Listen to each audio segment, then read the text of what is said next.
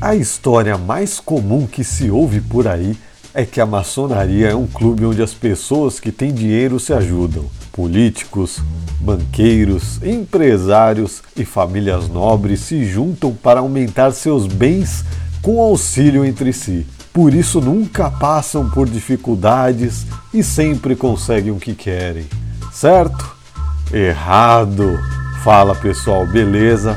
Bem-vindos ao canal Mesopotâmia. E hoje eu vou falar se existe uma política de ajuda mútua na maçonaria. Mas antes, não se esqueça de se inscrever no canal, dar um like no vídeo e ativar as notificações para receber vídeos novos toda semana. Esse é um mistério muito falado para os que não conhecem muito bem a maçonaria, mas de certa forma é simples responder.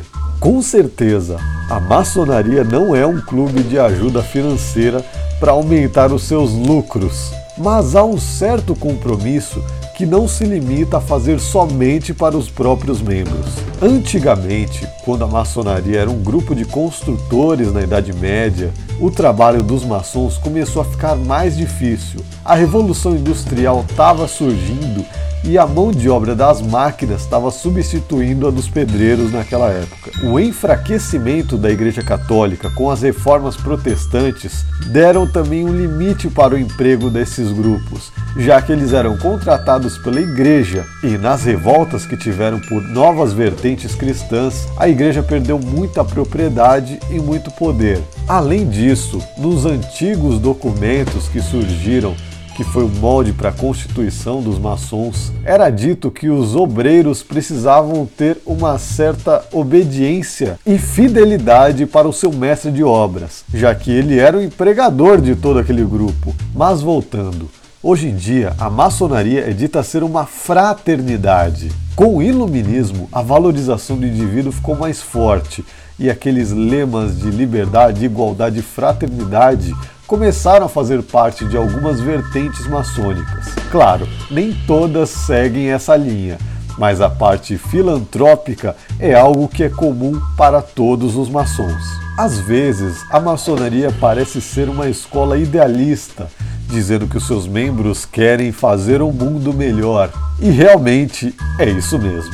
Parece meio cafona, mas essa é a base filosófica que dá o propósito de se reunir e de disponibilizar tempos em tempos para trabalhar em prol de cada aperfeiçoamento individual de seus membros. Cada um fazendo um pouco, obviamente a gente consegue mudar o coletivo e assim até transformar o máximo possível a sociedade em um mundo melhor. Claro que todos os maçons são seres humanos, então cometer erros é normal, mas essa ideia que sempre martela no nosso inconsciente é o que faz a gente ter a motivação sempre para fazer boas ações, mesmo que isso não vá gerar nenhum centavo para cada um. Aliás, ninguém na maçonaria tem salário, a não ser as pessoas que trabalham na administração de algum corpo maior maçônico. Mas aí não importa se a pessoa é iniciada ou não, ela é apenas um funcionário ou uma funcionária de alguma das instituições. Isso eu digo sobre recepção,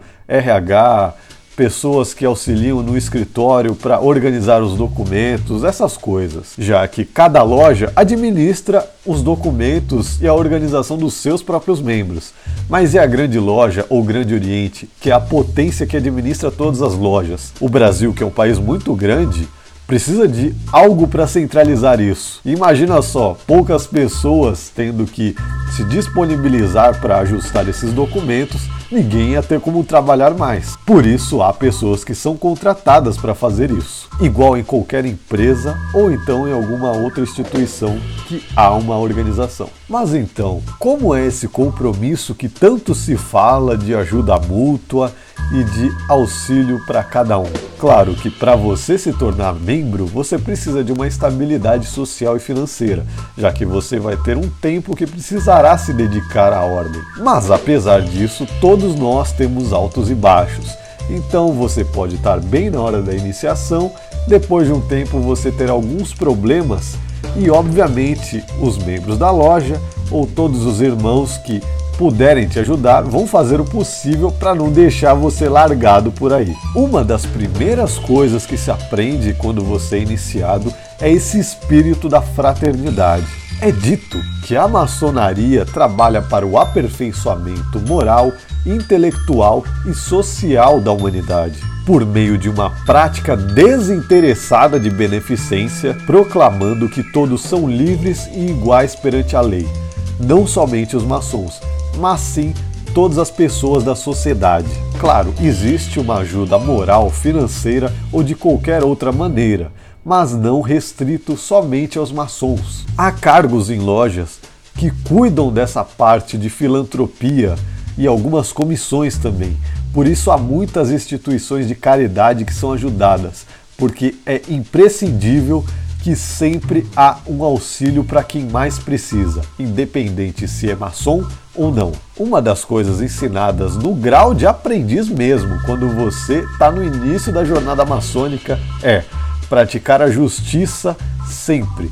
Se há duas pessoas necessitadas, uma é um maçom e a outra não, você tem que escolher a que mais precisa de ajuda, independente se ela usa um avental ou se nem tem ideia do que é isso. Pois se você favorecer somente por interesses outros maçons, você vai estar ferindo todo o código de conduta moral que a gente pratica nos nossos estudos. E como a união faz a força, todo mundo doando um pouquinho para a pessoa que está precisando é bastante ainda mais nesse período pandêmico que a gente viveu e ainda estamos saindo dele, onde foi a única vez na história que todas as lojas maçônicas do mundo tiveram que ser fechadas para proteger a saúde de todos os seus membros. Um assunto que pode ser tema de um vídeo exclusivo mais para frente. Eu vou deixar no card aqui em cima um vídeo de uns maçons de um condado britânico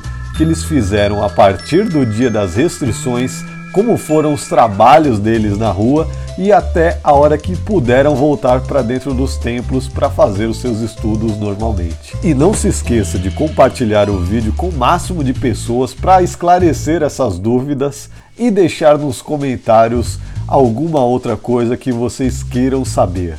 Até a próxima, um abraço!